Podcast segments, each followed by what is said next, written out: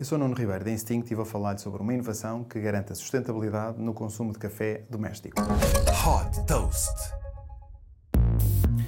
As cápsulas de café foram inventadas na Suíça em 1976 e agora volta a ser na Suíça que nasce mais uma inovação.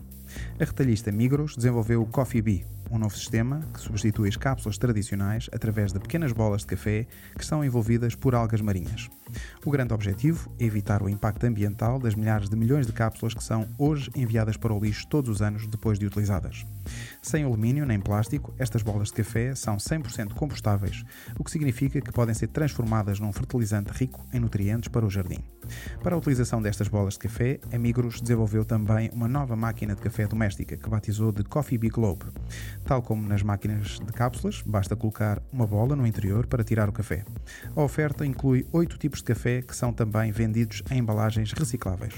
Disponível para já na Suíça e em França, esta máquina tem o preço de 180 euros e cada embalagem de 9 bolas de café custa cerca de 5 euros. Super Toast by Instinct.